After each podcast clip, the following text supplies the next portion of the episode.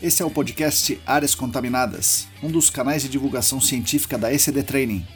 Eu sou Marcos Tanaka Reis, sejam bem-vindos e bem-vindas. Estamos no ano 2 do podcast. Sigam a gente também no YouTube, canal ECD Training, no Instagram, arroba ECD Ambiental, no Telegram, canal Áreas Contaminadas. Assine a nossa newsletter e fiquem conectados. A trilha sonora foi composta pelos escalafobéticos Mauro Tanaka e Guilherme Durão, arroba Azalato Sampa e arroba Guilherme.durão. Nossa missão é fornecer conteúdo de qualidade para que vocês ganhem poder pelo conhecimento e ao mesmo tempo dar voz às pessoas do GAC, reconhecendo seu papel e importância pessoal e profissional. O podcast Áreas Contaminadas é um espaço aberto e democrático com opiniões diversas sobre temas ligados ao gerenciamento de áreas contaminadas e ao meio ambiente. Todos e todas são bem-vindos. O oferecimento é da ECD Training e dos colaboradores do Apoia-se. A edição é de Lilian Coreiaço Rios.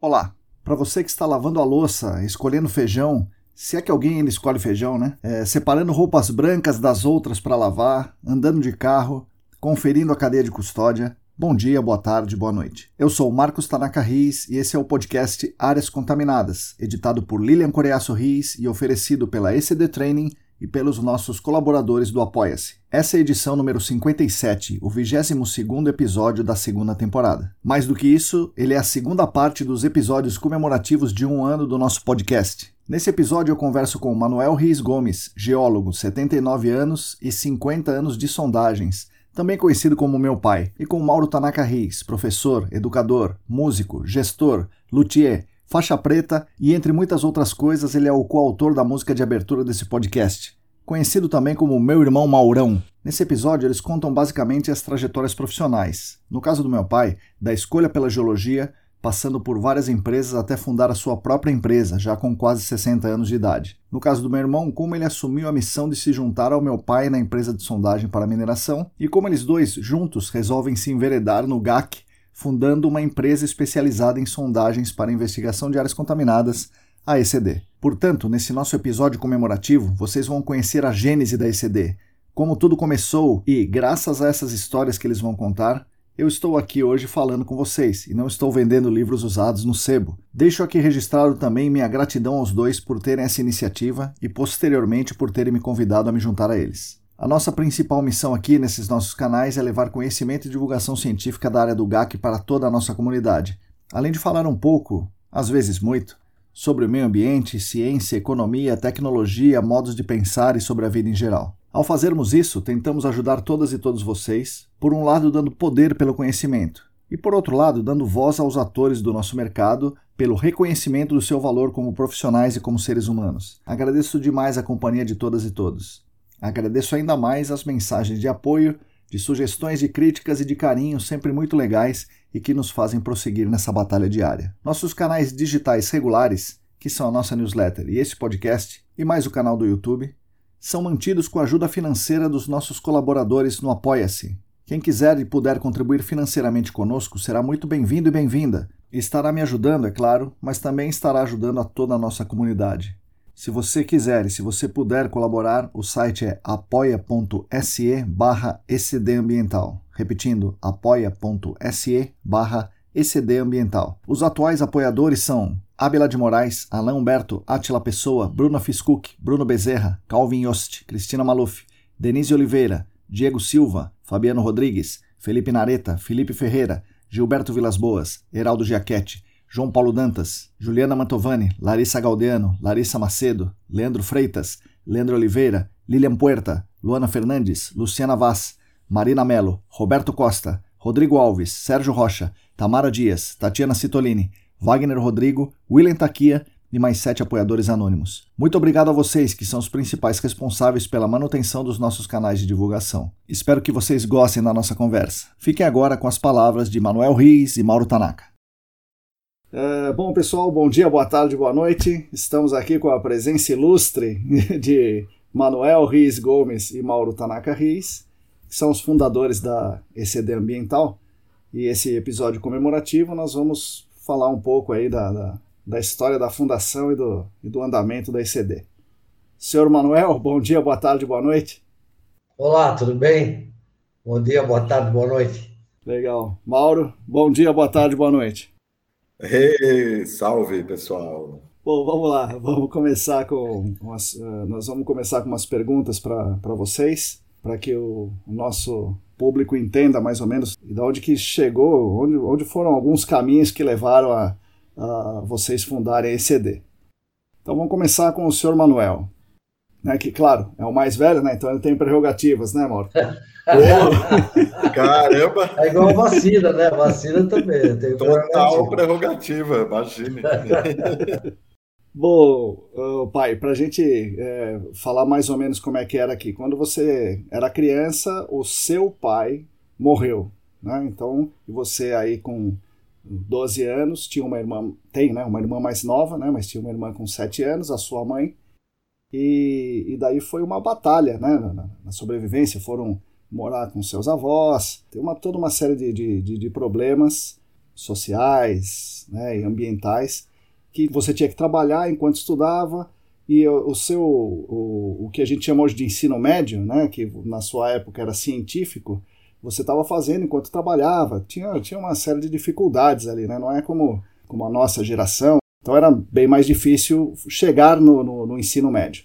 E daí você está no ensino médio, batalhando lá e tal, e você ouve falar da geologia. Como é que você, você chega na geologia, de tudo aquela trajetória como trabalhador, como operário e tal, como você vai para a geologia? Então, na verdade, você colocou muito bem, a situação da gente era, não era das melhores, né? tinha que trabalhar mesmo, tinha jeito, porque senão ia fazer falta de dinheiro em casa. Ia fazer o curso noturno, né? Eu gostaria de ter feito, na época, né, o curso de medicina. Mas o curso de medicina é um curso complicado, né? Que você fica lá quatro, cinco anos e, e tem que estar disponível 24 horas para o curso, porque é exigente demais e tal e tal. E estava vendo que não ia conseguir. Né? Engenharia eu não queria, né? eu não estava querendo ser engenheiro. Mas aí meu tio Zé, meu grande amigo e companheiro, enfim, ele veio com uma notícia, quando eu estava no terceiro ano ainda, de que o, o presidente Juscelino Kubitschek tinha aberto vagas de geólogos. Abriram cinco cursos de geologia no Brasil. Recife, Rio Grande do Sul, São Paulo, Rio de Janeiro e na Bahia. Bahia principalmente porque era problema do petróleo, né? Porque a intenção era formar geólogos para trabalhar com o petróleo, né? Com a Petrobras, que nós estávamos precisando já, né? estamos até hoje, né? Eles fizeram esse curso de geologia que chamava CAGE, era uma fundação, que eles pagavam um salário mínimo para cada estudante que passasse no vestibular. Aí o tio Zé veio com essa notícia falou: ah, Maneco, então, você pode fazer esse curso aí, que ainda te dão ajuda de custo, aqui em São Paulo, você não tem que sair de São Paulo. Aí peguei, comecei a me interessar, né? falei com o Ciuzi, que era meu companheiro científico também, e aí resolvemos fazer o curso de geologia, né? fazer o vestibular para geologia. E aí ele passou no exame e eu não, eu fiquei reprovado. Enfim, não passei naquele ano, passei no ano seguinte, né? Só que aí, quando eu entrei na faculdade, tinha, as, as bolsas tinham sido suspensas. E a coisa engrossou, né? Mas conversei com a minha mãe e tal, no fim, ela bancou, né? Aí, a partir do segundo ano, comecei a fazer estágios, né? Remunerados, e fiz, fiz, assim até concluir o curso, que na verdade eram quatro anos, e eu acabei ficando com cinco anos, porque aqueles problemas todos que tínhamos na época, com ditadura, etc. E tal. Então foi assim que eu fui para a geologia, né? Para lá e gostei, né? Até hoje. Eu adoro geologia. Então, pai, daí você demorou um ano a mais para fazer o curso. Então você entrou aí em 65 e saiu em 69 durante bem durante o, o período inicial do, do, golpe militar e o início do AI-5. Essa a questão da ditadura militar atrapalhou na sua formação como geólogo, né? Porque é, as coisas eram confusas, né? Mas a, a formação acadêmica ali saiu prejudicada para você, para os seus amigos, para todo mundo ou só para alguns? Na verdade, atrapalhou muito, né? a gente tinha assim, um envolvimento muito grande. Eu, pelo menos, tinha, né? era uma militante realmente da política estudantil, né? Isso aí atrapalhou muito a gente, porque você ficava perdendo muito tempo, ou ganhando muito tempo, né? Com as participações extracurriculares, para poder, é, enfim, lutar contra a ditadura. Então isso atrapalhou um pouco, mas do, do ponto de vista de contexto, de, contexto, de, de formação, de, enfim, de qualidade, não atrapalhou nada, né? Porque o corpo docente do, da geologia naquela época era, deve ter sido até hoje também, mas eu não tenho contato mais. Naquela época era muito bom, né? sólido. E, inclusive, nossa turma foi a segunda turma que foi incluído o curso de geotecnia, porque nós não tínhamos a matéria no, no currículo da, regular da geologia, né? E foi contratado um professor português muito famoso, Vitor Mello. Ele era professor no MIT, mas ele era especialista em construção de barragens, né? Mas era geotecnia, assim, de alto nível. Então, nós tivemos um ano dessa matéria que foi incluída no currículo um ano antes que o meu. Depois, a partir daí, faz parte do currículo normal, né? Então, mas assim, nesse ponto de vista de formação intelectual, não, atrapalhou, né?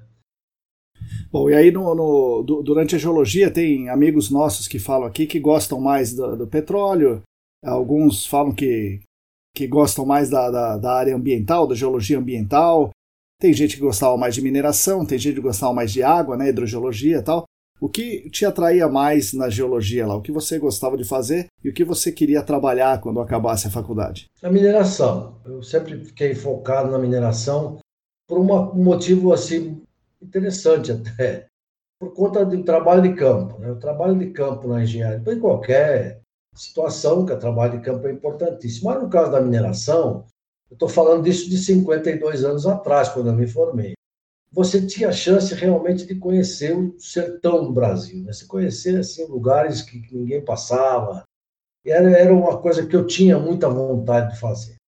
E tentar descobrir as coisas, de, enfim, facilitar né, as coisas para todo mundo. Né? Então, foi isso o meu, meu objetivo, sempre foi a mineração nesse aspecto. E foi isso que eu fiz durante a vida estudantil e logo depois que eu me formei também já fui direto né, para a mineração. Se bem que eu fui trabalhar numa empresa que era, que era sede em São Paulo e que estava começando a mexer com mineração de outro tipo, né? Que eles só trabalhavam com argila, que era, tinha uma cerâmica, né, Matarazzo. Mas eu, o objetivo meu foi esse?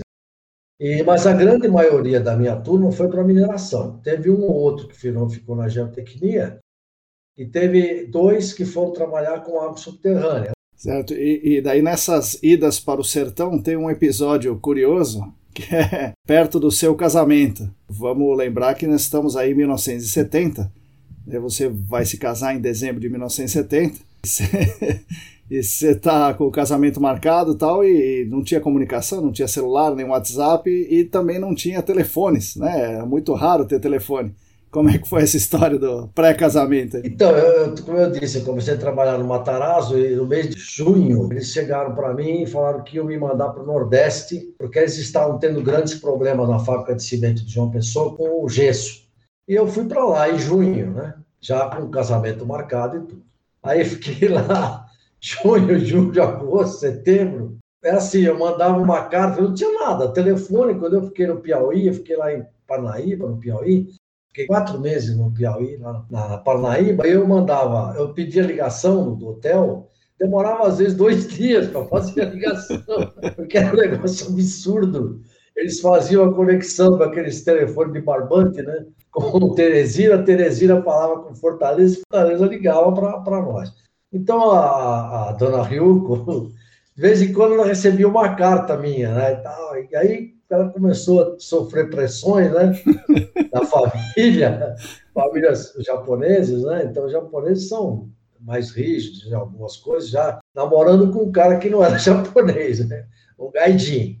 Aí o cara some e não aparece mais. E, então ela sofreu uma pressão muito grande, mas aí tá bom. Depois eu vim embora, vim embora no final de outubro, metade de outubro, cheguei em São Paulo, né? Aí consegui conversar com ela. Eu liguei para a casa dela, da, da mamãe, e aí atendeu a mãe dela. Falou, tudo bem? Maneco, ô Maneco, ô Maneco. Você não tinha sumido? Você não o quê? Aí, bom, aí tudo bem, falei que até aí marcamos o casamento para para dezembro, né? Foi meio assim na louca, né? Porque queria casar, pô, né? Vamos casar, porque já resolve esse problema. Aí casamos em dezembro, enfim. Aí eu fiquei mais de São Paulo, né? Porque aí a própria, a própria empresa falou: fica aqui, tem bastante coisa para fazer. Eu via de vez em quando, ia para lá, né? Também para outros assuntos, né? outros minérios. Mas foi esse episódio aí, meio esquisito. Aí, né? Maurão, quase que a gente então não está aqui falando de episódio nenhum, né? então, já pensou? e pensar que hoje tem o WhatsApp, né? É. As mensagens, é. Telegram, coisas é mais hora, rápidas, né? né? É, na hora. Pois é, isso aí, sei lá, 50 anos atrás, então era muito, muito diferente, né? Em 50 anos, então o salto das comunicações é incrível. Né? Não, não tem nem comparação. É, você vê, o cara às vezes manda um WhatsApp e fica bravo que você não respondeu naquele segundo, né? É. E você é. vê que um, lance desse tá lá num outro estado dentro do Brasil, manda uma carta, né? Ou vai fazer um telefonema, né? Demora dois dias. Às vezes demora dois dias, né? Só para marcar bem esse negócio depois que nós tínhamos casado, mês de janeiro, chegou a última carta que eu escrevi lá no Piauí. É, o cara chega antes do que a carta, né? Chega três meses antes da carta. A relação com o tempo, né? É Sim. totalmente diferente. Muito diferente, nossa. E um dos seus primeiros trabalhos, é, depois de casado, foi para a Amazônia. Daí lá fui eu, eu, mas eu não lembro disso, é claro, eu era bebê, né? Eu e a minha mãe, a gente morava em Manaus, o Mauro não era nem nascido e você trabalhava na Amazônia. Mas o que um geólogo faz na Amazônia? Conta para o pessoal aí que acho que em, 1970, né? Claro, não é hoje, não tem GPS, é, drone, nada, né? O que, que um geólogo fazia em 1970 no meio da selva? Então, em 1970, um pouco antes, né? Na época da ditadura mais, um pouco mais forte, né? Começou já a, uma intenção do, do pessoal da militares de a ocupação da Amazônia, né? Então, foi aprovado o projeto começou a ser construído a Transamazônica. E foram contratadas as empresas nacionais, não tinha nenhuma empresa estrangeira, eles queriam que fosse só empresa nacional. Aí, numa dessa, eu fui contratado pela Câmara Correia, que eles tinham pegado um trecho grande da, da, da estrada, não me lembro agora qual é a quilometragem, mas era bastante. E eles aproveitaram, pela sugestão de um geólogo que já trabalhava com cimento lá com eles, de fazer excursões de geologia nesses, nesses trechos em que tinha um apoio razoável da estrada, né, no corte da estrada. E aí a Camargo montou uma equipe com 12 geólogos, né, um coordenador e mais 11 caras e tal, ficou 10, aí ficou 8, né, no fim era 8 quando eu estava lá. E aí eles iam mapear ah, o trecho que eles estavam fazendo. Só que esse mapeamento foi muito rápido, porque foi feito exclusivamente na linha em que tá, tinha o traçado, né? Que era, ainda era só no mapa, não tinha, nem mapa não tinha, né? Nossa base cartográfica era, eram mapas planimétricos, né? não tinha altitude, era planimétrico, da USAF, da Força Aérea Americana. Né? Então, até vou aproveitar fazer um parênteses para contar uma curiosidade. A Transamazônica foi também projetada em cima desses mapas. E foi muito interessante que tem alguns igarapés, né, que chamam lá os riachos, só que riacho na Amazônia é maior do que o Tietê, né? Então, os riachos, né? Então, tinha um riacho lá tal, eles faziam os bueiros e tal, as pontes e coisa, imaginando que o curso da, do projeto, né? imaginando que o curso da água era da, da norte para sul, por exemplo. Chegava no campo, era o contrário, de sul para norte porque aí não era planimétrico, ele só tinha um mapa mesmo, como se fosse uma fotografia, né? Mas quando eu cheguei lá, depois de uns quatro, cinco meses, apareceu o projeto Radan, que foi aquela, aquele mapeamento fotográfico da Amazônia, aí foi uma delícia de trabalhar com todo aquele material lá. Então, o que o geólogo fazia era isso, era prospecção senso estricto, né? Você ia sem saber nada, né? Aí você pegava aquelas, aqueles mapas e fazia o traçado das picadas e tal, as clareiras para helicóptero, porque só, o acesso só podia ser por helicóptero, né? Para a manutenção da gente, não? A gente ia a pé todo o tempo. E de barco até um certo ponto e depois a pé, né? E o helicóptero era para a manutenção da gente, levar comida, enfim, remédio, que fosse preciso. O trabalho fundamental era a coleta de sedimento vivo, que chama, né? Sedimento de corrente. Então a gente ia, pegava o sedimento bruto com uma colher de pedreiro, porque pá para carregar 30 quilômetros por dia nas costas não era muito agradável. Então levava uma colher de pedreiro, pegava a amostra viva, né? Ia também junto com a gente o bateador, o cara que usava a bateia, e a gente coletava o concentrado pesado daquele trecho, exatamente onde cruzava a picada, cruzava o igarapé, você fazia a amostragem, né? Tanto do sedimento bruto como do sedimento concentrado pesado. Isso tudo era levado para o laboratório para fazer análise, porque isso é um sistema de prospecção geoquímica. Os concentrados pesados, quando tem arsenopirita, por exemplo, ele te dá indicativos de que, dependendo da quantidade que tiver, né, de alguma possível mineralização, que nem se sabe se é econômica ou não. Então era esse o trabalho da gente, nós fazíamos basicamente isso daí. Tá certo. Bom, mas é, como é que é a sondagem? Então, onde que entra a sondagem no período da, da, do seu trabalho como geólogo de mineração? Obviamente, a sondagem para mineração é a base, né? Então, você vai pegar as amostras para ver se existe a possibilidade de fazer uma mineração. Mas que ano, mais ou menos, que você é, viu uma sondagem sendo feita, acompanhou, fez? Então, na verdade, foi o primeiro trabalho, né? Aquele que eu falei que eu saí fui para o Piauí, é, nós fomos pesquisar calcário lá, né? E foram duas sondas, sondas rotativas.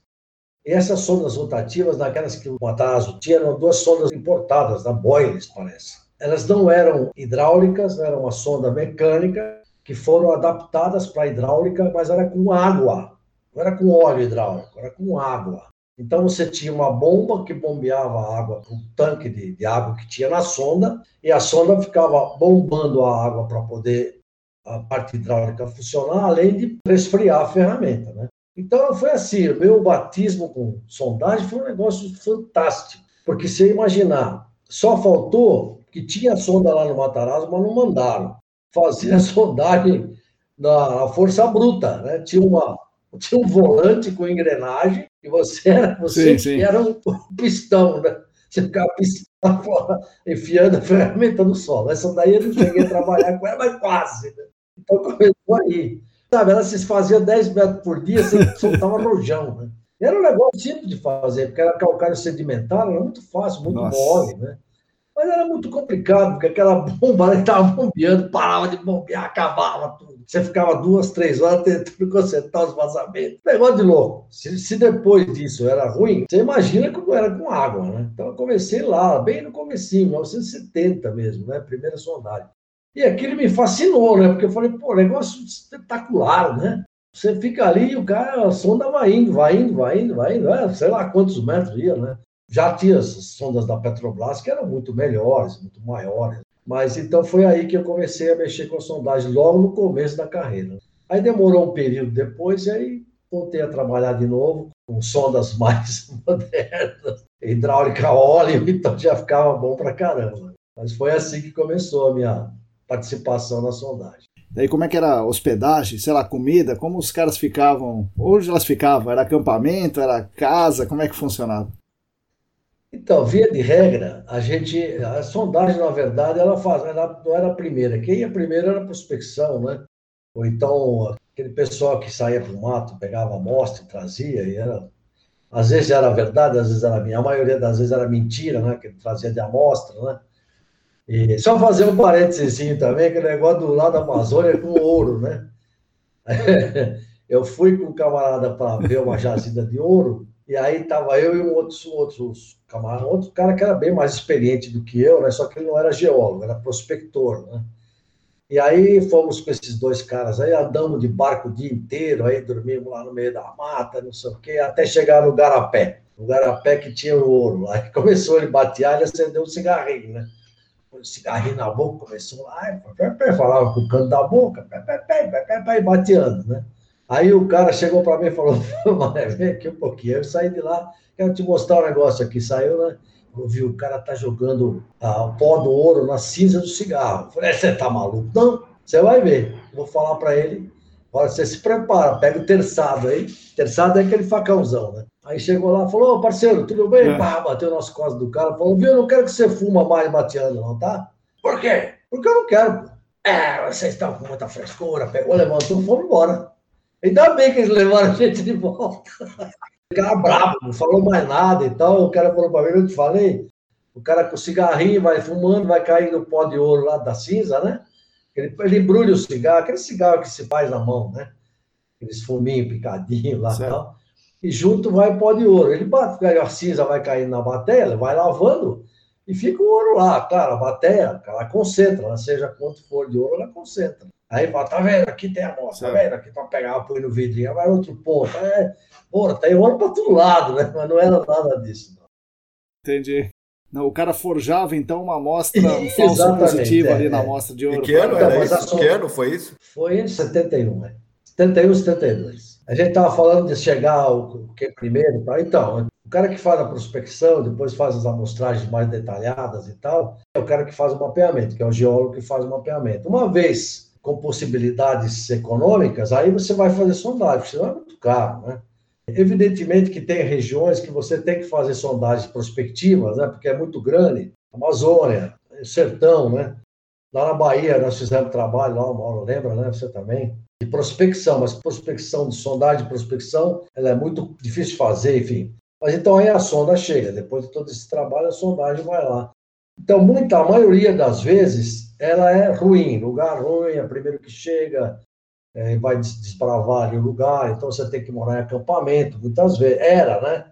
Era, não sei como é que é hoje. A última que nós fizemos lá em Santa Catarina, uma. Você tinha uma casa, um chuveiro, três chuveiros e tal. Isso é, isso é raridade, né? Mas é, nessa época que a gente começou, era muito mais possível você não ter nada do que ter alguma coisa, né?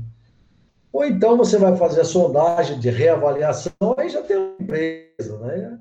Muda um pouco a figura, né? Fica mais tranquila a parte de, de apoio, né? O apoio fica mais fácil. E daí você vai seguindo na, nas empresas, né? Na década de 80 a gente se muda para Sorocaba, você muda de empresa, né? Vem, vem trabalhar na empresa que é a sede em Sorocaba e eu e o Mauro éramos crianças e viemos para Sorocaba também. E aí o o mundo vai indo para lá, vai vindo para cá, até que um determinado momento você sai eh, dessa empresa para ser terceirizado prestando serviço para eles. É isso? E ao se terceirizar, você monta a sua própria empresa. Isso aí quando é que é? É 96, 90 e alguma coisa, não é isso, pai? Né? 96, 97. Era nessa época que os caras queriam fazer aquela tal da reengenharia que se chamava na época. Então eles terceirizavam tudo, ficava só com com a administração e a tesouraria, e o resto era tudo terceiro, né? E aí depois a legislação trabalhista entrou no meio, então atrapalhou bem o projeto deles, porque eles iam terceirizar tudo, as fábricas, cimento, tudo, né? Mas aí nós fomos terceirizados, né? E foi assim, para mim, eu acho que foi o melhor momento da minha vida, né? Em geral, né? Não só de geólogo. Então foi assim, terceirizou, e para nós, só a gente teve vantagem, não teve nenhum prejuízo. Ao contrário, tiveram muitas vantagens. Eles deram todos os equipamentos, deram. Toma aí para vocês, fica com isso aí, né? que eram equipamentos usados. Eles passaram todos os que a gente usava para o trabalho, passaram para a nossa empresa, que era eu e um outro geólogo, que ficou sócio, o Geraldo, e a gente continuou fazendo serviço para eles. Só que, como já estava a legislação trabalhista estava em cima do negócio da terceirização, né, que pediram, eles exigiram que nós fizéssemos trabalho para outras firmas, que a empresa aprovasse que a gente prestava serviço para outras empresas também. Né?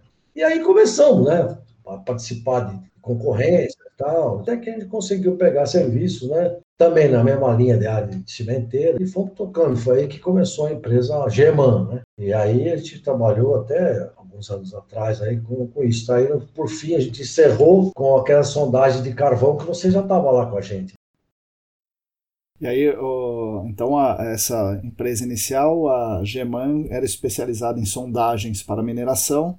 E vocês se viram, você e o seu sócio, que depois, um pouquinho depois, o sócio saiu, você ficou sozinho ali né, na, na, administração. E qual que era a dificuldade? É, certamente não era técnica, porque de sondagem você já vinha desde os anos 70 fazendo isso. Qual era a dificuldade? Era administração? Era, era gestão de pessoas? Era recurso financeiro? Era o cliente? Era o fornecedor? Quais, quais eram as principais dificuldades do empreendedor ali em 90 e alguma coisa que sai da geologia técnica para ter que tocar uma empresa? Então, o grande problema né, de todo cara que é técnico, eu acho que é isso daí. Você não tem, você não tem a mínima noção do que seja administrar, né? Pensar no dinheiro, na, na conta do banco, a documentação, no cara contratar uma pessoa, como é que faz, como que faz, a gente não sabia nada disso, né? Mas era esse o grande problema. Aí foi até um certo ponto que até eu pedi ajuda né, para vocês, se eles lembram disso, e foi quando o Mauro acabou vindo para nós. Mas o grande problema era isso aí, né? E pessoal, mas naquela época a gente tinha tanto controle da situação que o pessoal é, ficava mais, é, mais fácil da gente entendê-los, né?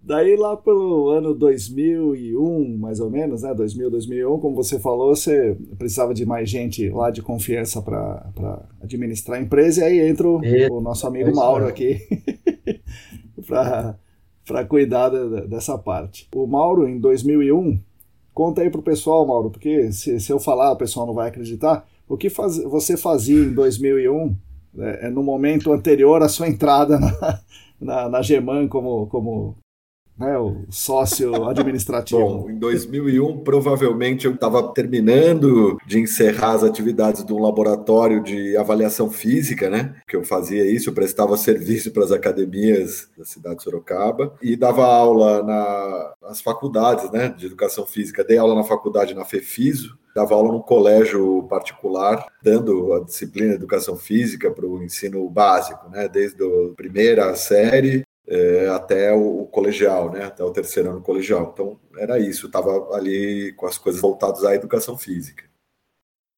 Mas mais do que isso, você tinha uma empresa de transporte. Ah, isso eu fiz também. É.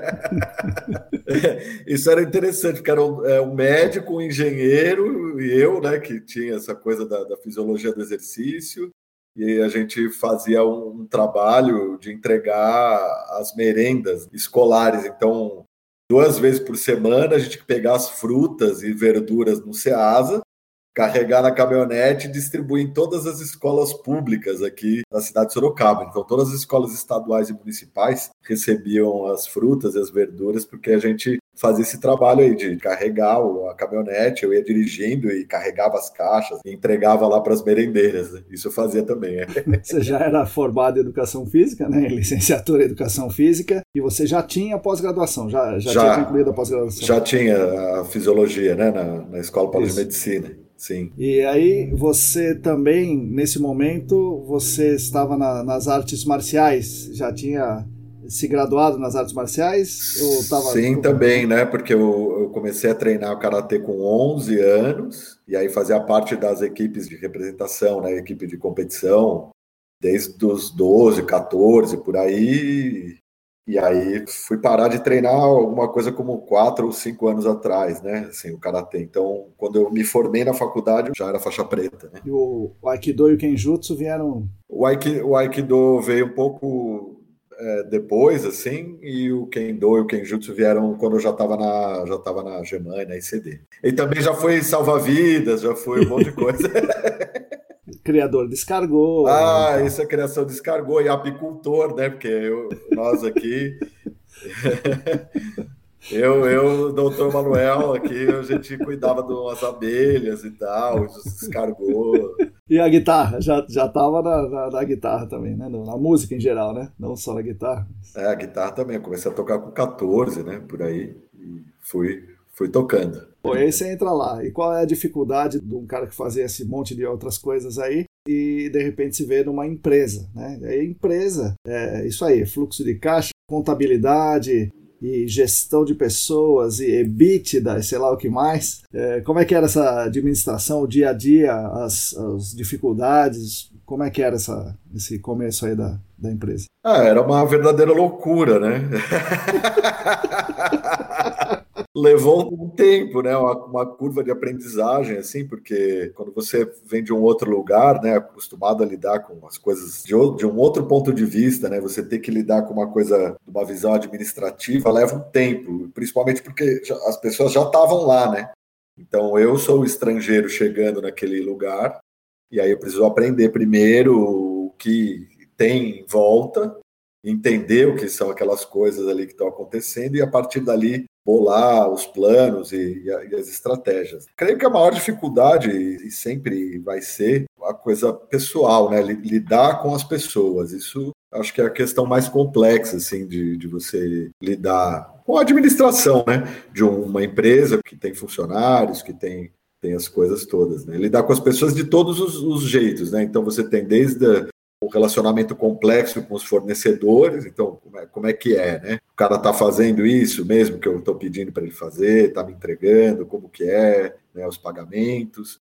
E com os clientes também isso é bem complexo, porque você tem que lidar com o recebimento, com as dificuldades que o cliente tem em, em pagar ou não pagar, aí uma série, né? Então, é, todos os relacionamentos são muito complexos, né? Com muitos fatores e, e leva bastante tempo aí para você entender o que está acontecendo mesmo. Acho que a maior dificuldade talvez seja essa. O pessoal pergunta, né? Mas por que vocês não pediram ajuda? Bom, ajuda, né? Veja, quem é que pode ajudar, né? Você teria que ter uma equipe multi, mais multi, multi, multidisciplinar, né, para poder dar conta. Não tem realmente para quem pedir ajuda, você tem que ir vivendo aquilo, né? O tal do saber de experiência, né? Você lê milhares de livros, você faz curso, curso de uma coisa, cursos de outras, mas aquela experiência ela é única, né? Trabalhar com, com esse setor que a gente resolveu trabalhar, tem pouquíssimas pessoas que fazem isso, que fazem isso direito, e não tem um manual de instrução, então você tem que ir experimentando, errando, acertando, errando, acertando. Tem uns, uns episódios curiosos nessa, nessa trajetória da empresa de sondagem. Uma delas era fazer pagamentos. Como é que era o pagamento das pessoas espalhadas pelo Brasil afora? Nossa, tinha várias formas né, que a gente fazia, desde as mais é, comuns. Tinha alguns lugares que não tinham uma agência bancária, né? E aí você tinha que mandar o dinheiro pelo correio. O correio tinha um serviço de pagamento. Eles tinham que fazer um convênio para poder mandar a ordem de pagamento e, e, as pessoas irem buscar na agência do correio, né? Esse dinheiro. Ou transferência bancária, né? Para um lugar. E quando tinha banco no, no lugar e até o jeito mais inseguro de ser feito, né, que eu fiz algumas vezes, que era pegar o dinheiro aqui, sacar aí na agência do banco aqui, sacar a grana de, sei lá, uma equipe de 20 caras em um município que ficava a três horas de distância, uma vez por mês, pegava essa bolada de grana, punha no porta-mala do carro, chegava na cidade, na segunda vez você ia, já até o prefeito sabia quem eu era, né? Porque você imagina, movimentava a economia da cidade. Lá chegou o cara que vai pagar os caras que vão consumir aqui, né? Então, nossa, era tratado como sei lá o que ali, né? Chegando com a grana dos caras. Isso trazia um, uma coisa de, de segurança, né? Nunca tive problema, né? Nunca tive nenhum problema, assim. Nunca chegou nem perto de acontecer. Nunca me sentia numa ameaça de ser roubado ou de ser de acontecer alguma coisa ruim nesse sentido. Mas se a gente pensar aqui friamente, como dizem, né? O bagulho é louco, né? Você cata uma mala de grana aqui, viaja três horas, distribui a grana para os caras. Eu ia numa churrascaria de um gaúcho, né? Numa cidade chamada Apiaí. Na passagem para Apiaí passava em Guapiara, que tinha um cara lá também que fazia uns trabalhos. E aí deixava o dinheiro com esse cara em Guapiara, ia para Apiaí e Apiaí pagava as pessoas. Eu ia na churrascaria do gaúcho. Eu ia de manhã, via como é que estavam os caras na sondagem, essas máquinas, como é que estavam, se os caras estavam precisando de alguma coisa lá. Aí almoçar na churrascaria do Gaúcho e pagava o pessoal todo lá, né? E como é que era é, a manutenção, né? Porque um carro, carro a gente lava no mecânico. Sonda, como é que vocês faziam com manutenção de, de equipamentos, ferramentas? Porque também vocês foram descobrindo coisas, né? Por exemplo, uma delas é que o grifo tinha que ser de uma determinada marca. Como é que era a manutenção dos equipamentos, ferramentas e tudo mais? Bom, peguei o, o histórico já estava acontecendo, né? Parte dele, porque durante um tempo a oficina de manutenção dos equipamentos ele funcionou lá no quintal da nossa casa, né? Sim. ele funcionou lá era isso, né? Como a gente tem um inventor aí, temos vários, né? No fim, acabei me tornando um inventor também por conta disso.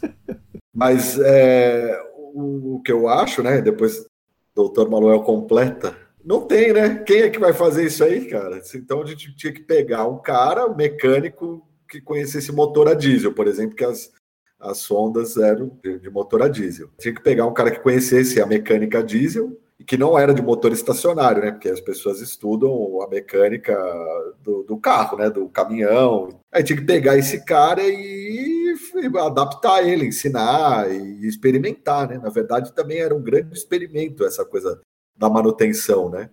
É, e depois lá da, do quintal da nossa casa, a gente acabou alugando um galpão, né? Então ficava o escritório num lugar, o galpão em outro. Quando fomos lá para esse galpão, já era o terceiro ou quarto mecânico que passava por lá para fazer essa manutenção. Mas eu vou deixar aí se o, se o papai tem alguma, alguma lembrança aí, alguma contribuição.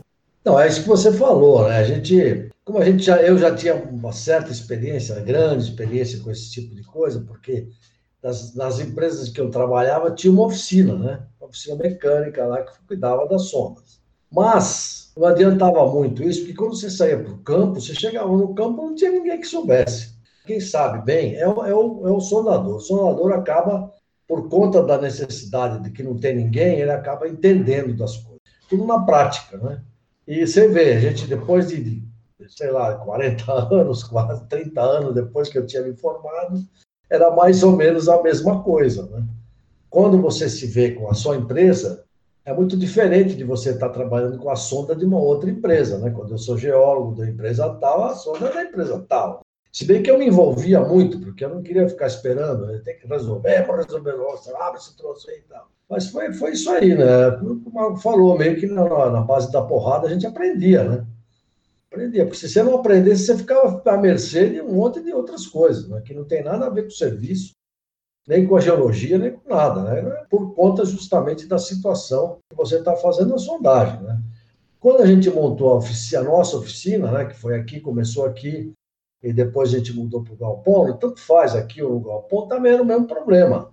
O, o, primeiro mecânico que nós tivemos era o, o Celcinho, lá na, na, própria empresa que eu trabalhava. Ele fazia bico aqui para nós, ele vinha no fim da tarde e tal, não sei o quê. Mas não dá certo. Aí nós contratamos uma pessoa que nunca tinha visto uma sonda na vida. Então eu falei para ele, ó, desmonta a sonda, aí depois a gente conversa. Né? Desmontou a sonda, a gente começou tal. E foi assim que a gente foi levando.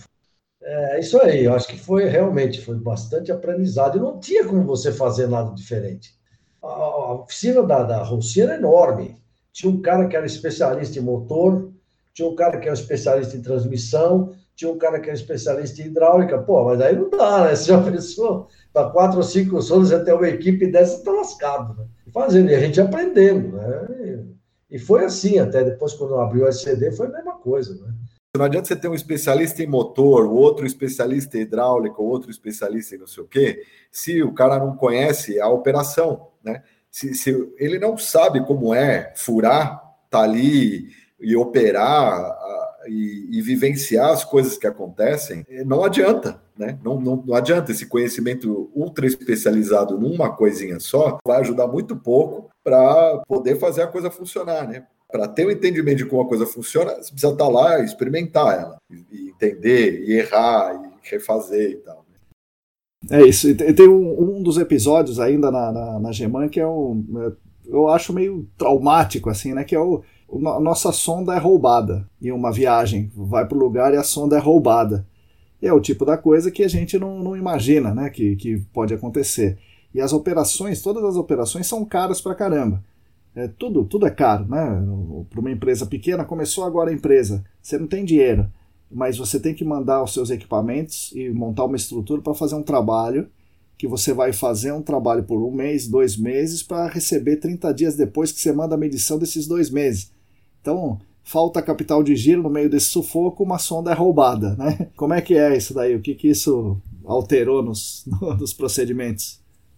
É isso aí. Na verdade, é assim, a gente foi fazer uma sondagem que não era assim muito grande, né? Aí foi a sonda que eu tinha acabado de comprar, que a gente até tentou usar no rolo, não deu certo. E aí começou a fazer sondagem rotativa normal. Aí foi a sonda, a bomba e mais umas ferramentas né, para sondagem e o caminhão foi roubado. Né? Na verdade, não roubaram a sonda, roubaram o caminhão, né? e, a sonda sumiu. E o interessante é que toda vez eu já tinha aprendido de fazer isso, né? que você exigia que tu pagasse o tal do seguro.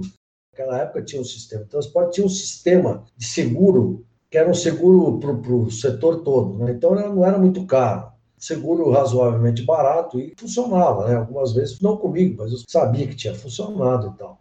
E eu exigia que se fizesse isso. Porque o medo era muito grande, né? Quando fosse uma campanha lá para o Nordeste, por exemplo, o caminhão ia com tudo que eu tinha, né, daquela, daquele equipamento. Não tinha mais nada. Se rouba, acabou, não tinha firma mais, né?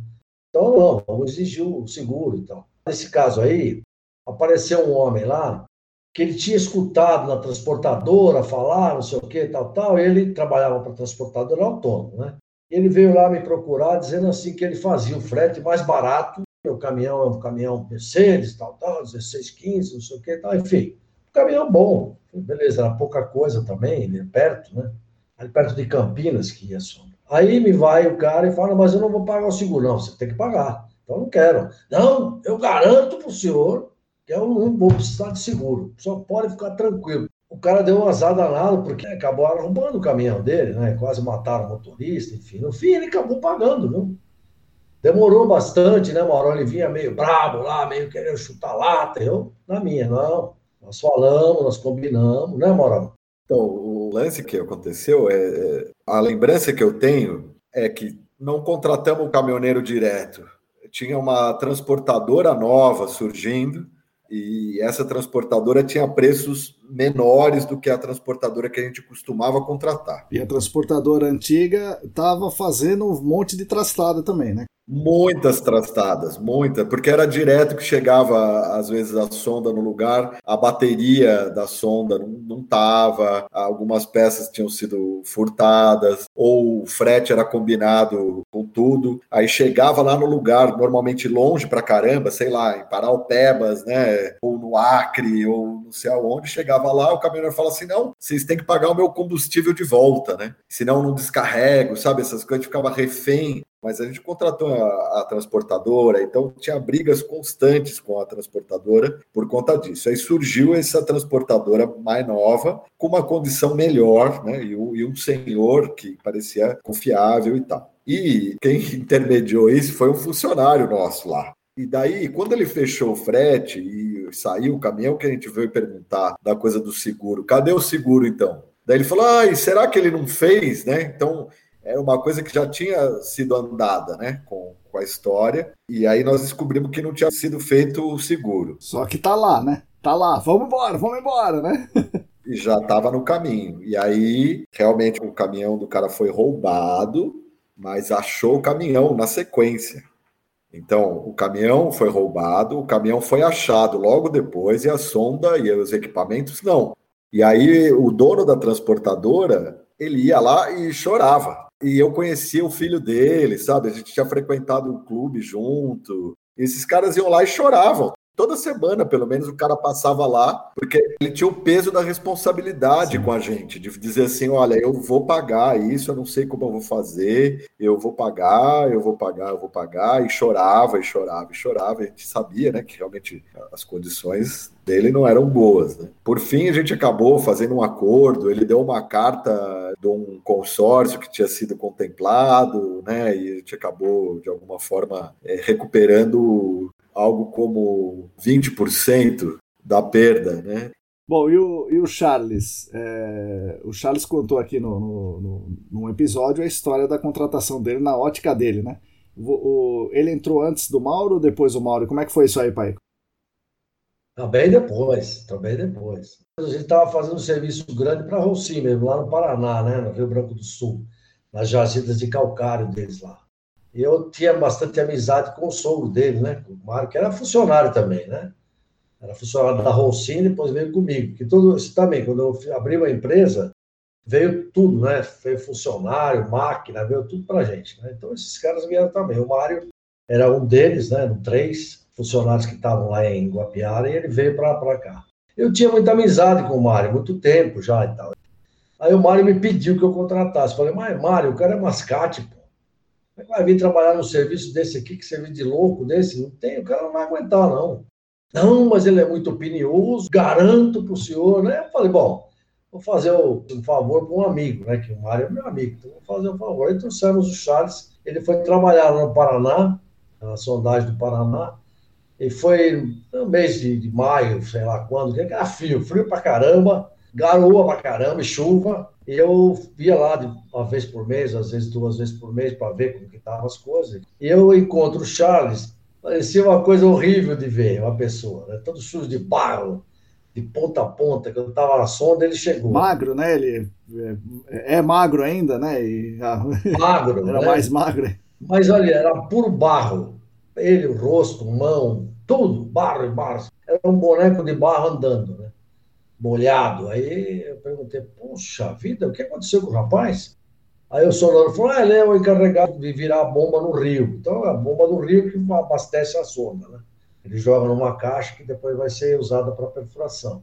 Essa função de ir no rio no mês de inverno, no Paraná. Deve ser uma beleza, né? Nossa, é horrível porque a, a sonda demorava a pegar, né? Era gralha, já não era mais aqueles rotobata que tinha que esquentar o cabeçote. Né? Isso daí pegava na manivela mesmo. Mas mesmo assim, era difícil pegar, pegar várias maniveladas, né? E estava bem próximo do rio.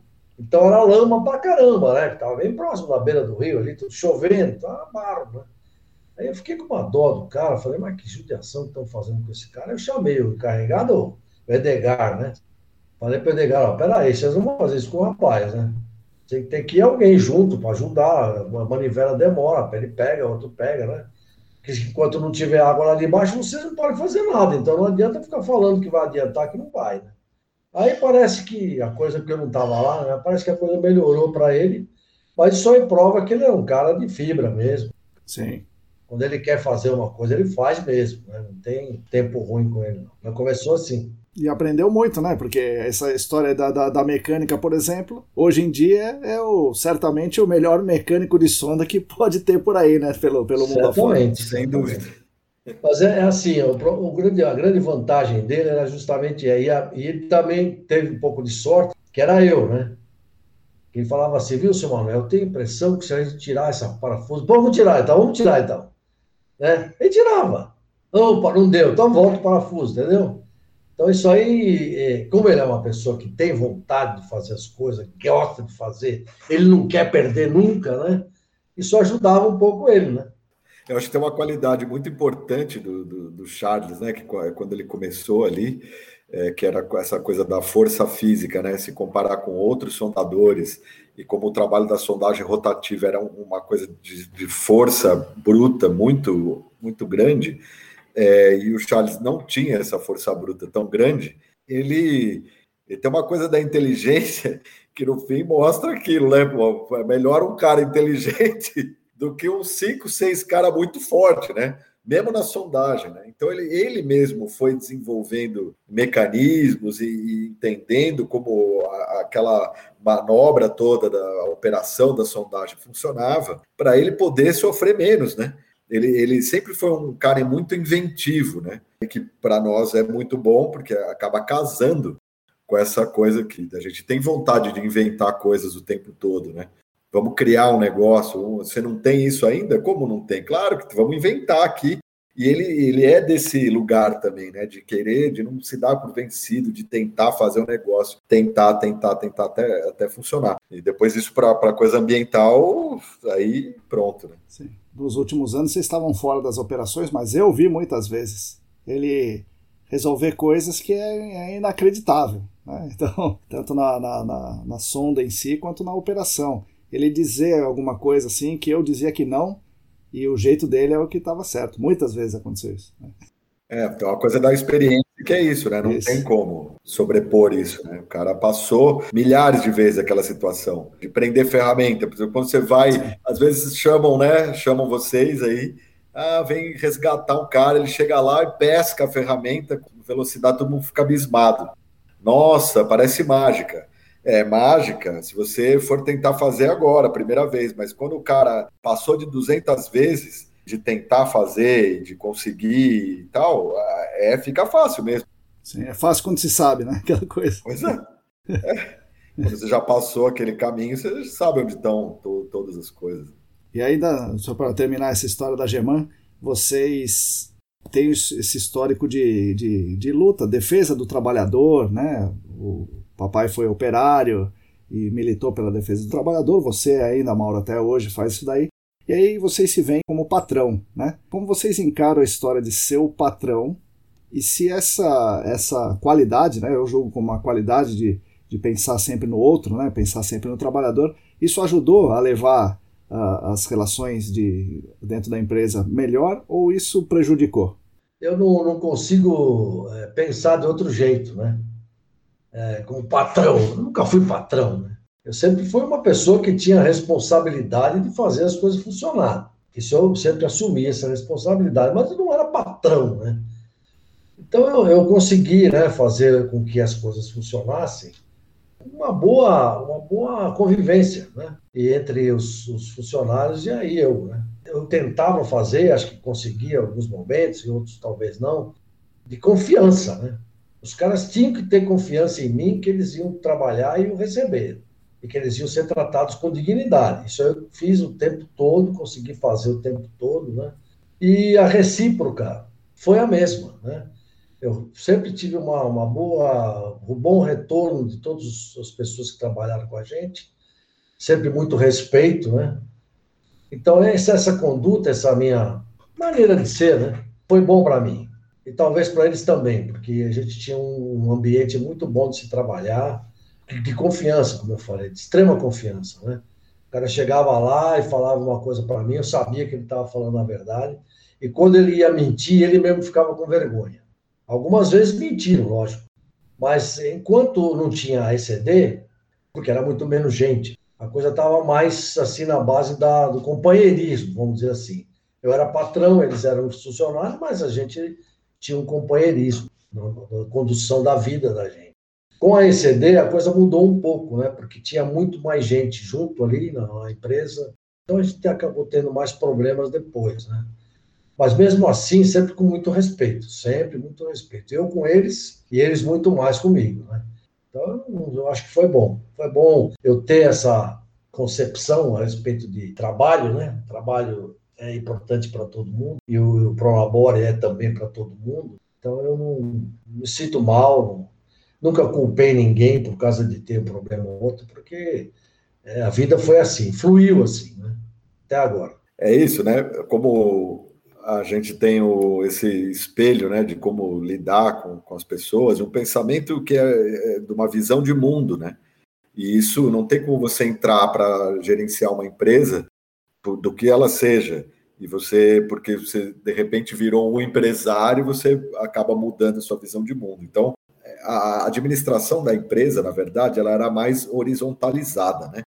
Ela era horizontal, a gente estava eh, todo mundo ali no, no, mesmo nível e com, fazendo todo mundo entender que, apesar da gente ter esse papel de organizar as coisas, de ter as máquinas, de dar o treinamento e tal, que é, isso só era possível acontecer porque tinha os caras trabalhando na ponta, né? com as máquinas e fazendo força e tal. É, então, era uma relação e uma administração horizontal né? Não era vertical. A gente ficava, ah, nós estamos aqui, vocês ali, a ponto de que quando já estava com, com a ECD por pouco tempo, a gente resolveu juntar o que era o prédio do escritório com o galpão da oficina para um lugar só, para que todo mundo pudesse conviver junto. E isso também foi um motivo de gerar alguns problemas de relacionamento. Como a gente tinha essa visão de mundo, de que é, um coletivo né, que a gente tinha ali, um coletivo que cada um tem, tem que desempenhar o seu papel para que todo mundo possa progredir, ganhar e tal. Às vezes esbarrava na, nas coisas individuais, né, das visões individuais. Mas é isso, né? No geral, o relacionamento era muito bom, porque era isso que a gente fazia. A gente convivia com todo mundo como se nós fôssemos um coletivo. A gente tem uma interdependência. A empresa ela só acontece porque tem aquele cara lá que está furando, tem o ajudante dele que pega o grifo e vira para o lado certo, que acorda às 5 da manhã e tal, né? E eles também estão lá porque nós fizemos isso, construímos a empresa e fizemos tudo isso, né? Então a coisa eh, tinha essa preocupação horizontal com os trabalhadores sempre a gente dava condições, por exemplo, o plano de saúde, a gente dava, a gente não descontava do salário do cara, e isso era extensível para a família toda dele. Então, se era um cara, a mulher dele e três filhos, essas cinco pessoas da família tinham direito a um plano de saúde. Era um plano de saúde bom, né? que, que todo mundo podia usufruir eram essas, essas coisas, né? A gente não tinha verba mínima para o cara almoçar, por exemplo, né? Se ia fazer um trabalho de campo, não, só pode gastar cinco reais, né? Isso do ponto de vista daqueles livros de administração, das escolas de administração que são voltadas para o capital, né? É, é a gente estava cometendo grandes erros ali, né? Mas eu acho que como, como pessoas, né, como seres humanos, a gente só acertou, porque a gente teve a possibilidade de educar muita gente. muita gente por passar lá e aprender respeito, dignidade, é, isso educa, né? Sim, com certeza.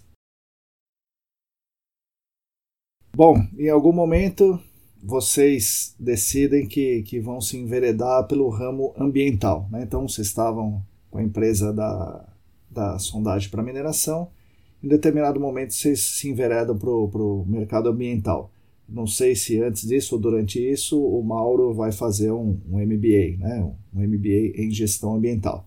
É, e aí, nesse processo, por algum motivo, vocês decidem fazer uma empresa, uma empresa de sondagem ambiental, separada da, da, da empresa é, da empresa de sondagem para mineração, embora, obviamente, né, o, o know-how da mineração perpasse né, e, e transpasse aí para ECD. Então, como foi a, a, a ideia de, de fazer uma nova empresa? É, por que o ambiental? Por que naquele momento? Por que o MBA? É, como é que foi essa, essa história tudo? Eu acredito que o Bonais, né, que era um geólogo que, que, que se formou lá na, na mesma época, né, ou um pouco depois, mas que era muito amigo aí, né, do papai, ele veio com uma, essa uma espécie de uma notícia, sabe? Fala, olha, tá, chegou aí uma nova onda de, de uma pesquisa que, que vai ter que ser feita do licenciamento dos postos de combustível. Então foi quando surgiu aquela necessidade dos postos de combustível é, terem que passar por um licenciamento ambiental aí no estado de São Paulo, né? E aí eu lembro que saiu a legislação e tinha um monte de, de coisas a serem feitas. E uma delas era fazer a coleta de amostra de solo para identificar se o posto estava contaminando ou não, pra, até para os caras é, licenciarem né, o empreendimento que eles tinham ali. Então ele veio com essa informação, jogou lá e saiu. Tipo, é, a internet era, era um lugar incipiente também. Né? Você não tinha informação. Você digita no Google, o negócio aparece Sim. na sua frente, Sim. igual é, tá agora, né? Então, bicho, mas como é que é isso, né? Então, aí conversa com um, conversa com o outro, quem é que sabe, quem é que não sabe. Se pegar, eu tenho, se bobear ainda algum arquivo da norma de, de NBR, mas era a norma da coleta de solo, sei lá de, de, de que ano que era, e não era para coisa ambiental ainda, né? Não tinha uma norma, não tinha como é que vai fazer isso. Aí tinha sempre assim, ah, eu acho que o fulano de tal fez isso, o outro fez. Bom, a gente começou a assim enfiar nesse lugar e tentar entender o que era, né? A fazer os serviços e ah, daí descobrimos que tinha um lugar que fazia as ferramentas, e aí compramos as ferramentas, fura com trado, o trado a gente já fazia, né? A pesquisa com, com trado, aquele serviço de API que ia levar o dinheiro, mesmo lá na, lá no Paraná, você tinha um, um serviço de trado. Trado mecanizado, né? E já era mecanizado, era. Porque, como é, aí responde aquela outra pergunta, como a gente está sempre pensando na, na questão humana da, da, da, situação, como é que você vai pôr dois caras virando um grifo, fazendo força para virar? Isso é um tremendo absurdo, né? Então a gente já tinha lá o trado mecanizado da operação da, da, da pesquisa mineral, e botamos eles lá para fazer. E descobrimos que tinha que um, um, jeito de amostrar o solo, que você ia batendo um amostrador ali e tal.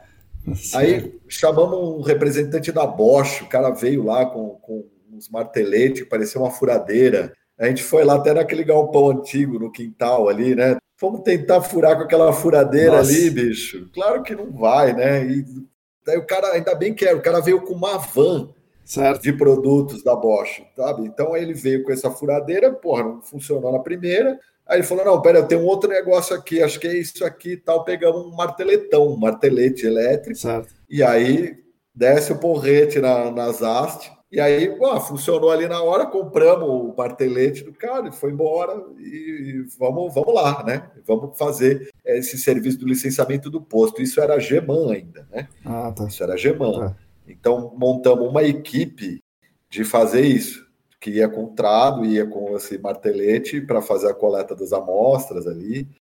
Instalar postos de monitoramento. Também, daí veio vindo tudo isso, né? Instalação de postos de monitoramento e tal.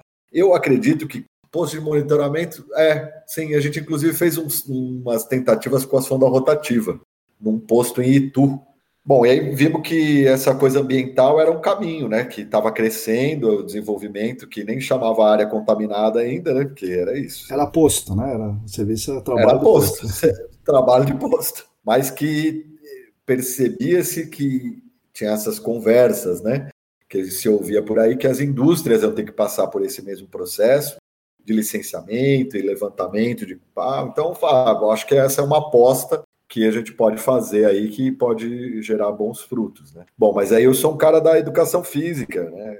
Da fisiologia, da música, sei lá, eu. Do escargot. Do escargot da abelha, eu não sei nada dessa coisa do meio ambiente, né? Como é que é isso aí? Aí eu descobri que a Proenco, na época, era uma instituição que, junto com o CRQ, é, desenvolveram um curso que era inicialmente de modelagem de coisas ambientais, né, inclusive atmosféricas, e aí eles fizeram um MBA, então um MBA de gestão ambiental. E aí tratava das modelagens atmosféricas, a modelagem de dispersão em, em aquíferos, é, aí tinha a coisa da área contaminada também, das investigações, postos, tratamento de efluentes, né? Então o curso era esse, e, e um dos módulos era de auditoria ambiental, que também não tinha uma certificação nacional ainda sobre isso, e aí eu ganhei uma certificação de um órgão ambiental da Europa, né? Então eu sou auditor ambiental. Aí, tá certo. Mas ó, no, nesse curso tinha algumas pessoas que trabalhavam com, com esse licenciamento de posto. E a Geman fazia a, a, coisa operacional e fazia os relatórios também, tal do laudo, né? Certo. Então a gente tinha um geólogo lá. O que seria hoje uma consultoria, né? Então. É, fazia a consultoria e a, a, coleta de amostras, né? Sondagem, enfim. Tínhamos um geólogo para fazer esse, esse trabalho aí também, né? Aí o cara no curso falou assim: Meu, sabe, eu tenho lá a minha empresa e a gente não contrata vocês porque vocês fazem tudo. Vocês são concorrentes, né? Vocês são concorrente nosso, a gente fica com medo de contratar vocês e eles vão roubar nossos clientes. Aquela história, né? Que a gente não. Pô, imagina que você vai passar na sua cabeça uma coisa dessa, mas como a gente entende, né? Que a coisa empresarial, né? a revista Exame e tal, não pode. Sabe? Shark Tank, né? Nós estamos no tanque dos tubarões, isso precisa ser competitivo. E aí, bom, enfim. Daí eu cheguei em casa e falei, meu, a gente não vai poder seguir fazendo as duas coisas a mesma empresa. E a gente decidiu, então, fazer uma outra empresa para fazer só a sondagem ambiental. Foi isso, assim, pelo que eu me lembro. Legal. Aí surgiu a ECD. Surgiu a ECD. Essas foram as palavras de Manuel Reis e Mauro Tanaka. Como eu falei no início, esse é o segundo episódio comemorativo do nosso primeiro aniversário aqui do podcast.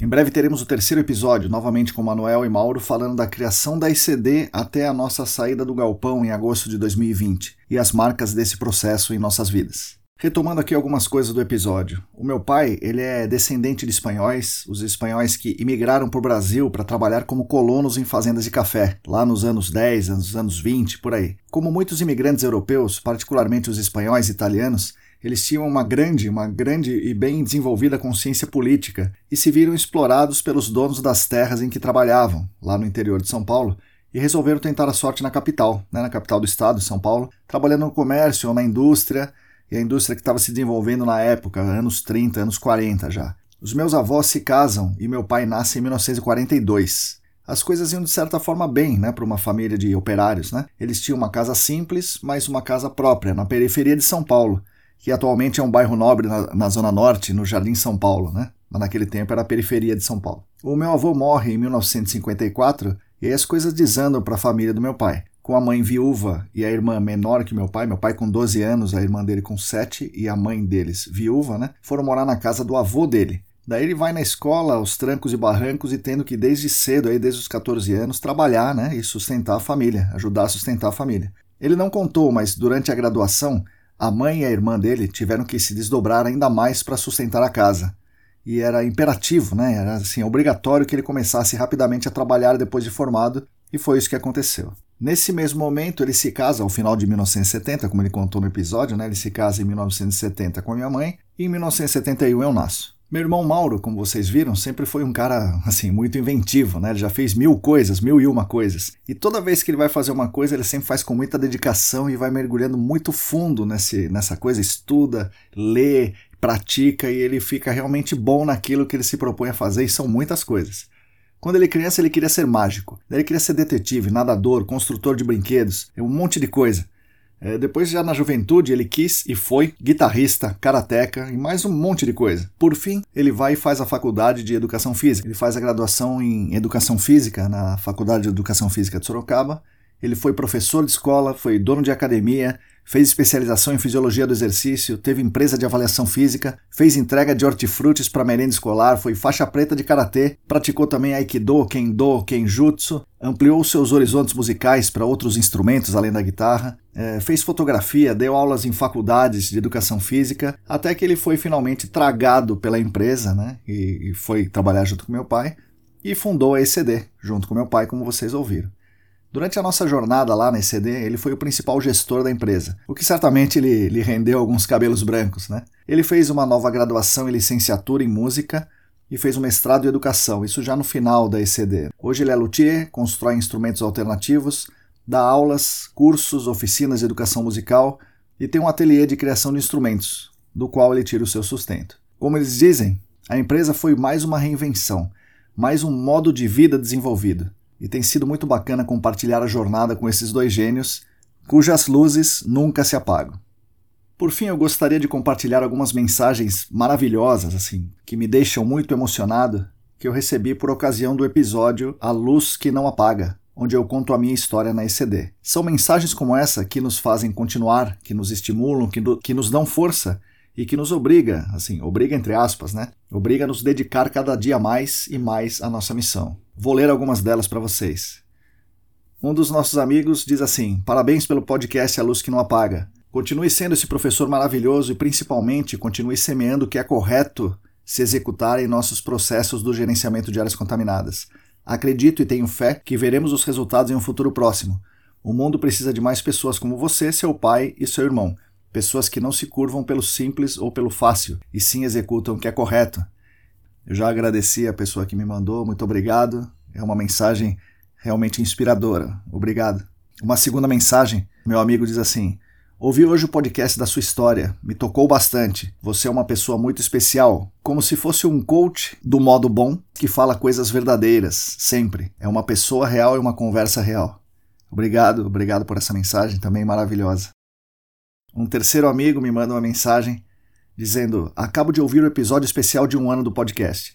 Parabéns pela humilde história e trajetória de sucesso profissional. Você realmente é predestinado ao conhecimento. E não só isso, a difundir o conhecimento. E é uma missão muito nobre, meu amigo. Ao meu amigo que mandou essa mensagem, mais uma vez obrigado, fico muito feliz e honrado com essas palavras. E a quarta mensagem que eu recebi de uma amiga nossa que diz assim: Queria falar que gostei muito do episódio de aniversário do podcast. O ramo de negócios de sebos que me desculpe, mas a gente agradece que você escolheu o nosso lado da força. Essa sua propagação de conteúdo de qualidade tem ajudado muita gente, com certeza. Estávamos comentando que estamos ansiosas pelo episódio com seu irmão e seu pai. Devem ter ótimas histórias para compartilhar. Bom, eu fico assim muito agradecido e muito feliz com essas mensagens. São um belo combustível para continuar a jornada e para manter a luz acesa por muito mais tempo. Mas é isso, agradeço a vocês que me ouvem, agradeço aos meus convidados por compartilhar essas belas histórias conosco. Em breve teremos mais. Pai, Mauro, obrigado por essa. Nós da ECD Training, junto com vocês, continuaremos lutando por um mundo melhor e mais justo para todas e todos e também para as futuras gerações. Sigam a gente por aí, nas redes, no YouTube, no Telegram, no Facebook, Instagram. Assine a nossa newsletter e fiquem conectados conosco. Somos atualmente em 341 assinantes na newsletter 303 inscritos no nosso canal do Telegram, 709 inscritos no YouTube, 625 seguidoras e seguidores no Instagram. Repetindo, se você quiser e se você puder, contribua financeiramente conosco no site do Apoia-se. O site é apoia.se barra A todos e todas vocês, muito obrigado e até a semana que vem.